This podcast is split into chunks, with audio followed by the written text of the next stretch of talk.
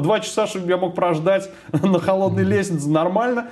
И я, я сидел и начал сочинять что-то, чтобы там согреться. Приходит моряк такой в тельняшке с гитарой такой, просоленный морями на третьем курсе. Девчонки, давайте посплетничаем, посидим. Я был очень такой а, мальчик с очень криминальными наклонностями на самом деле. Или а, грудь в крестах, или голова в кустах, да. Ты берешь бутылку водки, ее выпиваешь целиком, например. Вот я стихами разговаривал, я вот что-то там орал, потом падал пьяный куда-то за, за кулису. Каждый день драки, где каждый день в цоколе, где я ходил с, с разбитой мордой просто круглосуточно и до сих пор там... Попадаешь в лицей. Абсолютно, да. Я попадаю в лицей, угу. вместо звонка птички поют. Круто. Да? Целыми днями э, за несколько дней не произношу ни единого слова. Да, то есть вообще, вообще людей не вижу, например. Сень, кем ты хотел стать в детстве? Да, э, хороший вопрос. Вопрос застал внезапно. Да, да. 26 раз всего лишь ты его слышал за этот сезон. Да, не подготовился, не подготовился. А, но, э, тем не менее, это, это очень странное, наверное, будет э, предположение, но я хотел стать поэтом. Окей, хорошо. Вот Э, что заставило тебя хотеть стать поэтом? У тебя был какой-то образ, кумир какой-то, на которого тебе хотелось быть похожим? То есть вот что для тебя было в то время, в детстве, быть поэтом? Как ты себе представлял свою работу поэта?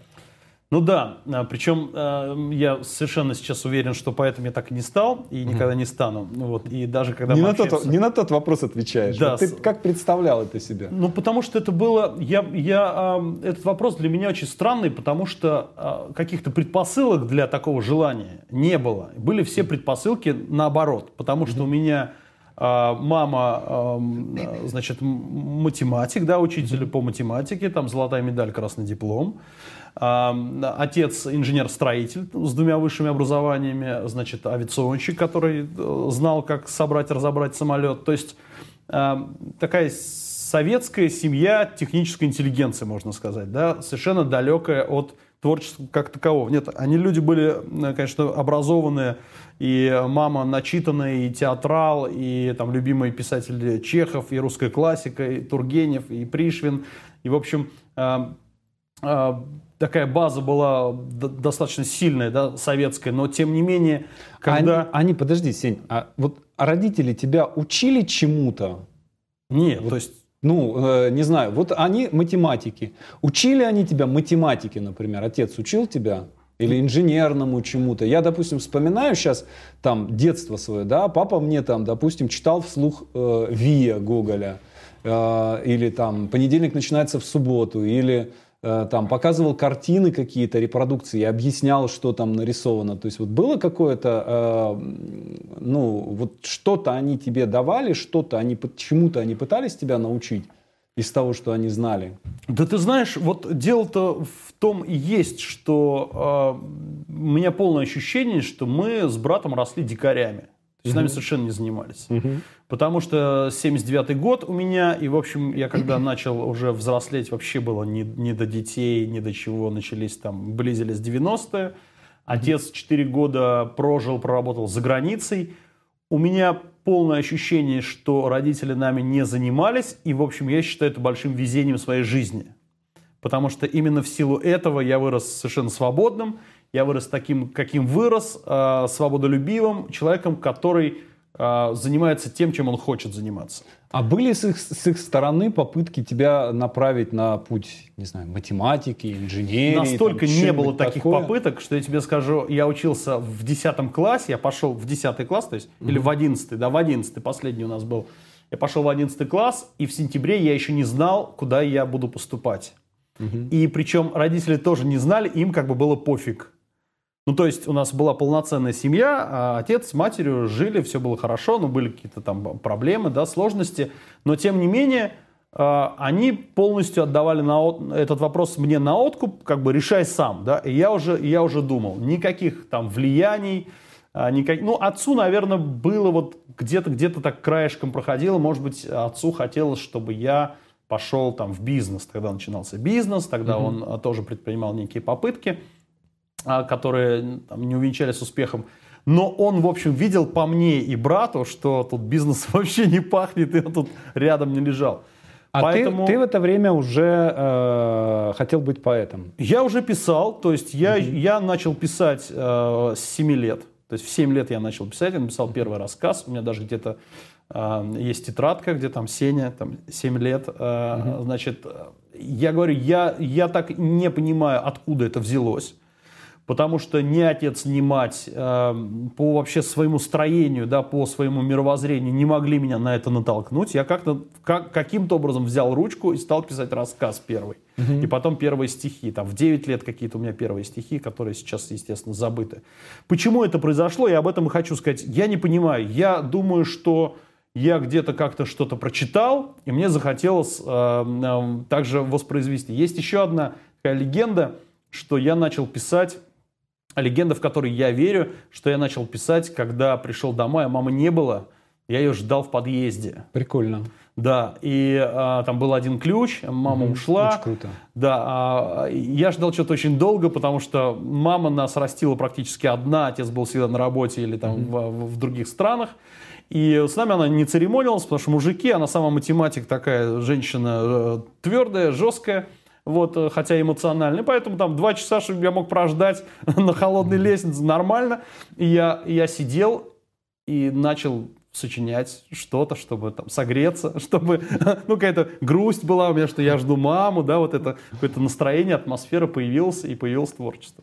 А ты не помнишь, что написал тогда? Есть в тетрадке, я видел, но я не стал даже читать, потому что думаю, ну, а, рано мне заниматься автобиографией, мне кажется. Вот, но эта тетрадка есть, она хранится. Там, а, я помню рассказ, он, э, ну, по-моему, это что-то такое приключенческое. Какие-то были пещеры там, uh-huh. какие-то невероятные звери, то есть какие-то фантазии были очень яркие, связанные с прочитанным а, не знаю, Джек Лондон это был или, или еще кто-то, я стал воспроизводить. Слушай, а тебе, э, э, тебе нравился именно вот сам процесс написания, или у тебя ты себе рассказывал какую-то историю о том, что вот я буду поэтом, меня будут там печатать, меня будут там девушки любить, то есть вот, ну, я не знаю что, да, я буду знаменитый, там, Нобелевскую премию получу, там, или еще что-то, то есть ты как-то представлял себе свое поэтическое будущее? Ну вот в детстве я уже не помню, что это было, а вот а, когда в студенческие годы, когда я поступил mm-hmm. на филфак, и всяческие вот эти вот, а, а, значит, желания бы культивировались средой, там, mm-hmm. моими друзьями, мы все были поэты, мы все ходили в длинных плащах по улице Большой Покровской, это в Нижнем Новгороде, где я, где я родился mm-hmm. и вырос, и учился. И мы там все были поэтами, мы все читали Бродского, болели там Сашбашем, э, Летовым, Янкой Дягилевой, и все, все парни были поэтами. Мы, наверное, мечтали, ну, как минимум, о мировой славе, о том, что мы останемся в истории. А, а причем ни о каких таких меркантильных вещах, типа Нобелевской премии, мы не мечтали, но мы точно совершенно Зато были... посмертно? Да, мы были пророками, мы были э, гениями. А филфак у тебя было сознательное решение идти на филфак? Ну, я всегда говорю, что больше никуда не брали, потому что я плохо очень соображал в математике, физике, географии и всем остальном, кроме кроме э, литературы э, русского языка, у меня были пятерки по литературе, э, по русскому языку было похоже, и истории. То есть я mm-hmm. рассматривал только э, филфак и истфак, больше просто я, наверное, никуда не мог поступить. Mm-hmm. Парней много на курсе было? Ой, а, да, а, хороший вопрос. Значит, э, было трое, по-моему. Там было пятеро на первом курсе филфака, из которых э, до конца института э, добралось, по-моему, двое или трое. Ну, что-то какая-то такая была пропорция. Могу напутать, кто-то может обидеться, но что-то на, там на потоке было 80 девчонок больше, да, пацанов что-то какая-то горстка, там 5-7 человек, потом они кого-то выгнали, кто-то перевелся там на журфак, на другой факультет, кто-то ушел на вечерку. И, в общем, доучились единицы. Слушай, вот точно такая же ситуация. Я тоже на филфаке учился, и я помню, э, я зашел на, э, на первую лекцию, большая аудитория лекционная, и там сидело 100 девчонок. Да, да, да. То есть ровно да, 100. Да. То есть нас было на курсе 100 девчонок и 10 пацанов, то есть 110 человек. 100 девчонок, и все смотрят на тебя, естественно. Ты такой худой юноша в костюмчике. Да, ну и, и когда утром идешь в институт, ты пропускаешь всех девушек, пропускаешь, и угу. понимаешь, что ты стоишь уже 15 минут, потому что девушки идут одним потоком. Да, да, да. Вот, и они уже начинают тебя пропускать. Да, это накладывает. Немножко, немножко обабливает филологов, да. Все эти КВН все. Времена страшные, за такие слова можно получить откуда-нибудь. Кто-нибудь может сесть на лицо. Да, да, сразу что-то такое, мету появится в комментариях. Но тогда это было очевидно, у нас даже преподаватели смеялись, говорят, на первый курс Приходит моряк такой, в тельняшке, с гитарой такой, просоленный морями. На третьем курсе, девчонки, давайте посплетничаем, посидим. Все, из моряка, из моряка осталось. Но мы Мимикри, Мимикрировал под среду. Да, мы практически все, все э, переженились. Ну, когда закончили филфак, все переразвелись. В общем, что-то такое, да. Слушай, хорошо, хорошо вас учили в то время? Хорошая была школа? Я а, глубоко убежден в том, что любое а, образование, тем более в наше время, это бюрократическая машина, от которой mm-hmm. ждать ничего хорошего не нужно.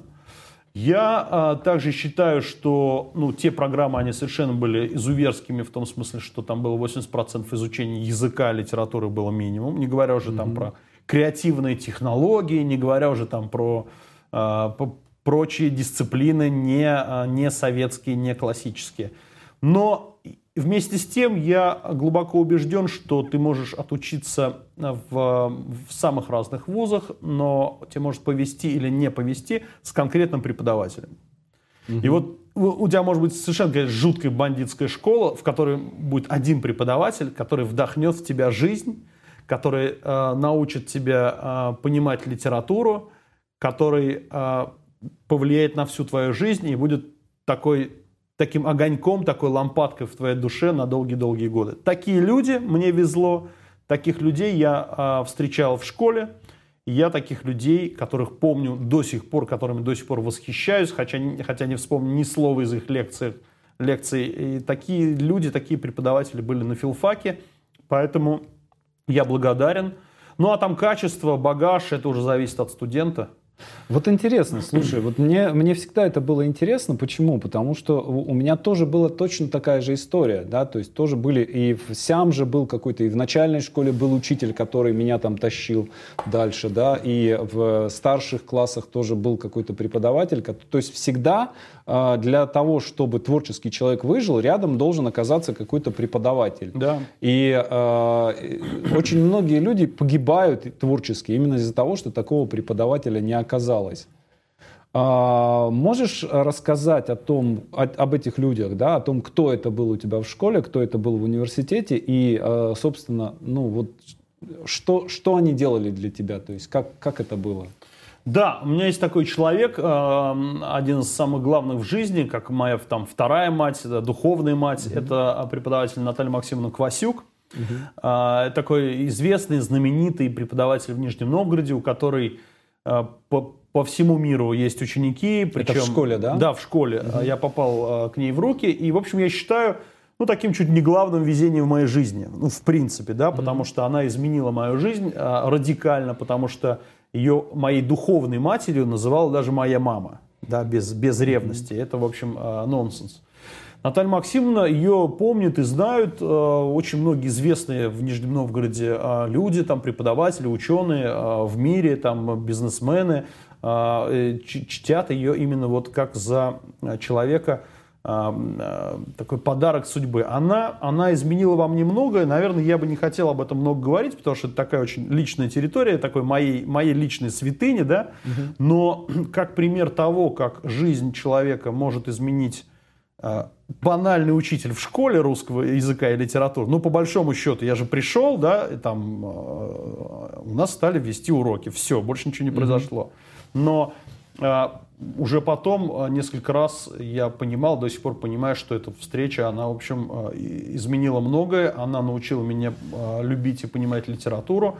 И, и а через литературу, в общем, и жизнь, и все остальное, э, все, весь остальной мир. И а, я был очень такой а, мальчик с очень криминальными наклонностями, на самом деле. То есть я был, в общем, а, мать всегда говорила, что про меня, и все преподаватели говорили, что у меня было два варианта. Или, или грудь, грудь в крестах, или голова в кустах. Да? Вот, то есть, угу. то есть и даже, даже там детский психолог однажды на меня посмотрел, он говорит, ну, этот парень как бы или многого добьется, или закончит свои дни в тюрьме. Он это сказал совершенно на полном серьезе, потому что потому что у меня уже были какие-то приступы вандализма еще там в каких-то седьмых, восьмых классах. Потом были, были а, ну, натуральные грабежи, значит, всяких этих детских комнат, детской комнаты милиции. А, и а, там разбой, гоп-стоп, драки бесконечные. И то, что я ушел из общеобразовательной 35-й школы вот в эту школу частную, и там встретил учителей совершенно иных, которые в 90-х были энтузиастами своего дела и создали такую свою школу исключительную. Uh-huh, uh-huh. И то, что меня родители туда отдали, я там поучился всего три года. Но это вот, наверное, а, главное, за что я им благодарен. И, соответственно, там я встретил этих учителей, которые, которые сделали, а, заложили основу того, кем я являюсь сейчас. Мои одноклассники, ну, они как бы так более вульгарно это воспринимают все, они э, до сих пор говорят, что ну, если бы вот не Наталья Максимовна, то Сеня бы там давно бы где-то лежал. Ну, я так, а конечно... они сами, у них у самих как, как дела? Да, ну, у них нормально все. Но они такие, э, такая э, коммерческая была школа, поэтому там, в общем, были детки богатых людей. Кто-нибудь из них мэром стал Нижнего? Нет, но они все люди очень с, там работают или в бизнесе, или... Нет, ну, угу. это, это не просто какая-то бизнес-элита. В общем, ребят все все умницы, кто-то там топ-менеджер, кто-то переводчик с нескольких языков. Там mm не вот какие-то были такие буржуи. И они были, но я их, я их не знаю. Вот. А, значит, мои родители там платили чуть не из последних. Но но а, они, особенно мама, это такой постоянный новатор, которым все, все было интересно, и, в общем, и благодаря ей я получил имя Арсений, такое концертно-эстрадное, uh-huh. благодаря ей я попал в эту школу, да, то есть у меня мама немножко такая артистка. Вот, поэтому а, все не скучно в моей жизни. Она дала меня в эту школу. И мои, мои-то одноклассники, они вот напрямую связывают то, что я жив, здоров и пишу стихи mm-hmm. с Натальей Максимовной. Я, в общем, не против, но хотя, конечно, потенциал у меня какой-то уже был изначально. Слушай, а была у тебя какая-то развилка такая, где вот прям явственно было видно, что вот если бы вот пошел туда, допустим, да, вот в этот вечер, да, то все пошло бы по-другому. Или если бы в этот момент кто-то там, блин, повернул голову и там тебя узнал, то в этот момент все, все пошло бы по-другому. Ну вот да, а, то есть а, ты понимаешь, 35-я школа у дома, да, советская. Советские родители такие очень консервативные, mm-hmm. жесткие, суровые.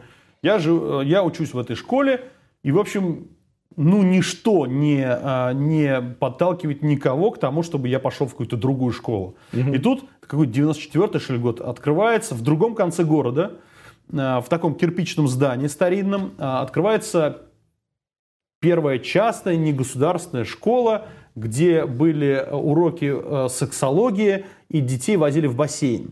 Угу. А стоило это что-то там тысяч, э, долларов 100 или 200 по тем временам, то есть ну нормально так стоило, да? И вдруг мои родители, а я в девятый поступаю, а, хотят меня туда, меня и брата. Ну, брата mm-hmm. потом там быстро отчислили, он как-то там не прижился. И, в общем, это, ну, это был шок. По, по, большому, по большому счету, из такой брутальной э, уличной дворовой среды, угу. из школы, где 45 человек, где каждый день драки, где угу. каждый день в цоколе, где я ходил с, с разбитой мордой просто круглосуточно и до сих пор там... Попадаешь в лицей. Абсолютно, да. Я попадаю в лицей, угу. где вместо звонка, ну там еще такие были перекосы начала 90-х, вместо звонка птички поют. Круто. Да? Там быстро все это, все уроки сексологии прикрыли, нормальный звонок повесили, но тоже советские учителя, которые захотели сделать некую Мечту. школу рай, да. да. Какие-то там новомодные парты, какие-то вот эти звонки. А, очень скоро все стало нормально, да, потому что в первую очередь там были а, учителя лучшие из лучших, тоже кто mm-hmm. что-то хотел в жизни, тоже у, у кого были какие-то необычные педагогические амбиции, они там собрались. И вот это решение моих родителей, и я плакал, упирался, воевал там просто, ну, потому что там пацаны, у меня же пацаны, половина, не знаю, половина уже, по-моему, не, нет в живых из пацанов, потому что уже там начали ну, понятно, да. Да, в полный рост всем этим заниматься. Вот это, наверное, решение необычное, на мой взгляд, угу. родителей. Почему? Ну, там еще был такой фактор, что мы целый день в школе были, а родителям угу. хотелось отдохнуть от нас. Ну, то есть на целый день ребенка забирают. Это вообще был кайф. То есть Сеня ничего не громил, значит, не, не выносил там э, со стульями э, окна. Вот это был один из факторов. Ну вот я думаю, если бы, наверное, не эта школа, если бы она не открылась, то моя судьба очень сильно отличалась бы от того, что я имею mm-hmm. сейчас. Очень сильно. Скажи, вот, э, вот ты поступил на филфак. Была ли у вас какая-то э, тусовка поэтическая? То есть было ли что-то, был какой-то кружок, комьюнити, направление там? Э, или вот, то есть вот с кем вы, с кем вы мир-то меняли? На самом деле, э, вообще, Поэт один вообще не ничего живет. не было. Саш, вообще ничего не было, и, и в этом такой какой-то кайф. Сейчас у нас такое время, там э, куча каких-то э, там встреч, кружков, семинаров. То есть ты был единственный онлайн... поэт в, Ни... в Нижнем, да? А, нет, а мы просто вот э, там, у меня был друг Егор, друг Сашка, там еще пару друзей, мы все писали на печатной машинке от руки, читали друг другу. Ходили вот по Покровке, значит, э, пили там портвейн где-то на стадионе вместо лекций. То есть у нас это был какой-то максимально естественный процесс. То есть это даже был не лицей, это просто ну, филфак, филфак. И мы, значит, там где-то на, на трубах, как Цой, mm-hmm. сидели, э, там пели песни, сочиняли стихи. Это была какая-то такая максимально неформализованная движуха, которая давала бешеные силы творить. Э, потому что не было, собственно, причин и предпосылок творить, негде было читать. То есть в Нижнем, ну, наверное, были какие-то кружки, там, где поэты собирались на семинаре и обсуждали э, рифмы, значит, при союзе писателей местных что-то такое было. Но у нас такая была совершенно, совершенно какая-то... А публикации были какие-нибудь у кого-нибудь из вас? Публикации, э, да, были у меня, я, я очень горжусь, кстати, э, публикации в журнале «Воздух», угу. да, то есть один из самых таких влиятельных журналов, которые, в которых попасть практически невозможно. Это журнал Дмитрия Кузьмина. Угу. Вот, э, значит, он это очень большой ценитель поэзии. И, в общем, как мои стихи там оказались, это странно. Но они, правда, такие там Ты еще в Нижнем был, да? Это где-то началось, я начал э, где-то к концу филфака очень активно ездить в Москву, угу. тусоваться там с местными ребятами, там читать. Мы тогда, я выступал в, в Билингве, в клубе «Жесть», в э, доме Булгакова. Я познакомился там с Андреем Родионовым, с значит, с, с Андрюхой Коровиным, там, с Чемодановым, с, с Плаховым, mm-hmm. Митей, с кучей поэтов, с которыми я с некоторыми поддерживаю до сих пор. Э, отношения, там, Файзов, Цветков, там, кого только не было. Вся такая московская э, тусовка – и, э, и, в общем... Московская тусовка. Данила Файзов э, мой земляк. Да? Ну да, вот, волокжанин. Да, да он, он такой, да, он, он очень крутой. Вот, я не знаю, меня даже, может быть, не помнит уже, потому что... Я, я потом... думаю, что вся московская тусовка, она вот так вот, ну, на в общем, самом деле, да, оттуда, да, наверное, отсюда. Наверное, да. да. То есть, по, по ты, ты подходишь уже к тому возрасту, когда московская тусовка, это ты, собственно, уже. вот. А тогда это, ну, тогда это было поезда, все в новинку, там мы из этих плацкартов вываливались пьяными, нас там брали, и в Белин Ленинге читали стихи, там, и, там а, Анна Рус, там Федор mm-hmm. Сваровский, кидали друг в друга какие-то бокалы с пивом, значит. Э, ну, то есть было очень живо, потому что сейчас все эти клубы, они там закрылись, сейчас все это mm-hmm. уже э, несколько иначе происходит. Потом был слэм, да, Родионов, который mm-hmm. организовывал, я в нем тоже у, участвовал. И тогда вот были публикации э, в каких-то журналах ну, таких мелких, там «Новый берег» был журнал, был даже какой-то перевод на английский язык, одно из моих стихотворений перевели. Потом «Дружба народов», да, журнальная публикация была в «Дружбе народов», в журнале «Воздух». Но я настолько относился к этому поверхностно и э, совершенно не парился по этому поводу. И, в общем, и ко мне, конечно, тоже было очень много такого отношения, что я такой поэт – ну, такой даже не, не поэт, а вот такой глашатый, когда там, вот я, вот mm-hmm. я стихами разговаривал, я вот mm-hmm. что-то там орал, потом падал пьяный куда-то за, за кулису. Mm-hmm. Вот мне как журнальные публикации, там девчонки, там выпить, да, вот, э, значит, э, на, на Тверской с кем-нибудь подраться или там в, в жесте, это да, а публикации меня не очень интересовали. Но э, я, в общем, недавно узнал, что у меня до сих пор есть поклонники моего таланта, хотя я там 10 mm-hmm. лет, на 10 лет вообще выпал из этой тусовки. Я недавно, у меня был какой-то рецидив, я, я лет 5, наверное, не писал стихов вообще. Недавно у меня сорвало башню там на, на всяких лично-профессиональных э, почвах. Я снова стал писать много, и вдруг, и внезапно гораздо лучше, чем раньше – но я очень надеюсь, что сейчас этот период прошел, я снова не пишу. Саш, Поэтому ты открывая ленту, ты, ты я, Я знаю, вижу, не я читаешь, всё вижу. не читаешь э, мои стихи, не лайкаешь, ты так пролистываешь, ну ладно, сейчас это успокоится, перебесится чувак. Многие так думают. Но в свое время, вот, кстати, да, если уже закрывая тему стихов, вот, вот я их пишу всю жизнь, да, можно сказать, мне, мне через э, неделю, значит, 40, э, исполнится там с 7 лет, собственно, 33 года, страшно подумать, я пишу стихи. И никогда не было целью, э, чтобы они там где-то остались, пусть там их все выкинут там через 10 лет пос- после меня, и все забудут. Я даже На когда-то- 10 лет они проживут. да, ну 10, ну просто пока, пока ремонт не сделают в квартире, книжки лежат там. Вот, а, значит, и я даже, я даже когда-то переставал писать, потому что там не было читателей, потому что там что-то, или мало читателей мне не хватало. А мне однажды друг сказал такую банальную вещь, говорит, «Так пиши для себя. И такая совершенно банальная фраза, у меня, у меня мозг встал на место, и я просто понял одну простую вещь, ну такую даже не простую, это такую банальную, совершенно элементарную, дурацкую вещь, что а, когда я пишу стихи, я а, ну, просто помогаю себе, я просто, а, просто как-то сам расту, я познаю себя, и а, это стало, это стало каким-то таким а, стихотворение, написание стихотворения стало таким мгновенным, прямым способом, ну, вообще вытянуть себя из депрессии. Да. Вообще эмоционально там себя сбросить, вообще как-то как перезагрузиться, понять себя, да. Очень здорово, потому что, ну, то есть можно, это я сейчас серьезно, можно пойти взять бутылку водки, да, водка хорошая штука. Я не пью, мне просто Много нельзя. побочки. Да. И ты берешь бутылку водки, ее выпиваешь целиком, например. Вот, ну, я так делал, когда был студентом.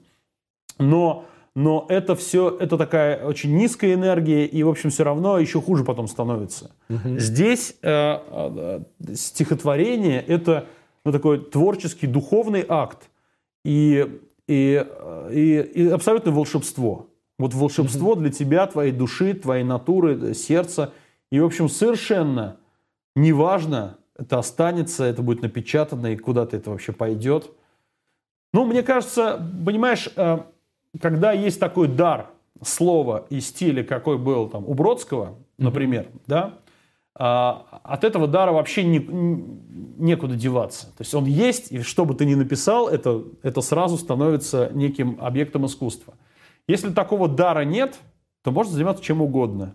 У меня есть тысячи друзей-поэтов, которые относятся к этому с разной степенью серьезности. Но, в общем, у нас может не остаться никого вообще. Ну, или пара, пара текстов в антологии по итогам там, начала 21 века. Ну, это, это повод для того, чтобы посвящать жизнь. Нет, я думаю, или ты, или ты Иосиф Бродский, а, или ты а, Мандельштам, или ты ну, просто творишь, потому что ты, а, ты человек, и потому что ты любишь искусство. Вот это интересно на самом деле. Я, я заметил такую штуку, что если не пишешь какое-то время, такое ощущение, что мир становится как будто такой прохудившийся. А когда написал что-то, да, то он как будто обновляется. То есть как будто вот ки- краски ярче Ну да, становятся. то есть да. вот что-то он как будто вот э, как будто это не, не ты свою голову лечишь, да, этим текстом, мозг свой прочищаешь, да, а как будто ты мир прочищаешь. И мне вот приятно думать, что вот все эти творческие люди, да, поэты, прозаики, драматурги, что они все вместе как-то вот этот мир снова и снова как бы пересобирают своими текстами.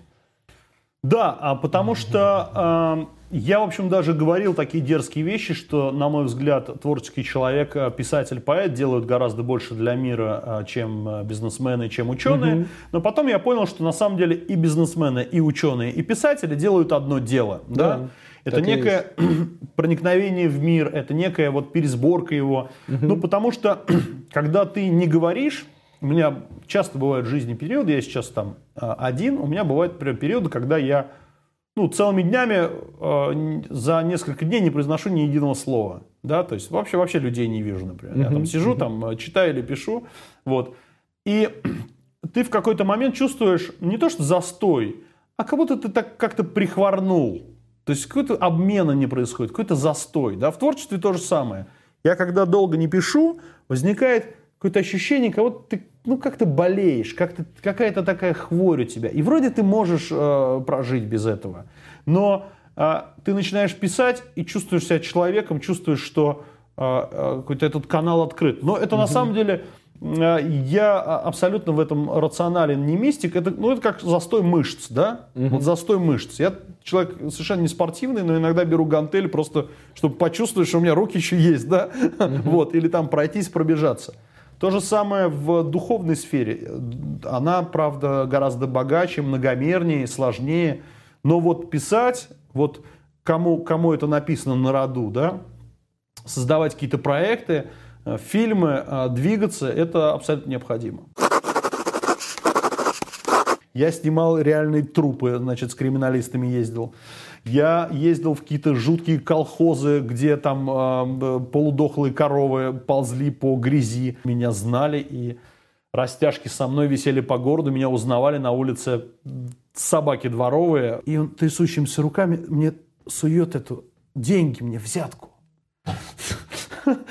Владимир Владимирович вошел во вкус – Угу. И начиная с 2006 года начал уже там закрывать выборы губернаторов, там, угу. вот, и налаживать такое, равнять в бетон такую э, спокойную, благополучную, стабильную угу. путинскую Россию. А вот также императрица была. Она тебя позвала в дворец, говорит, да. езжай, брат, в Сибирь. Да. Навсегда, да? Это, то есть вот...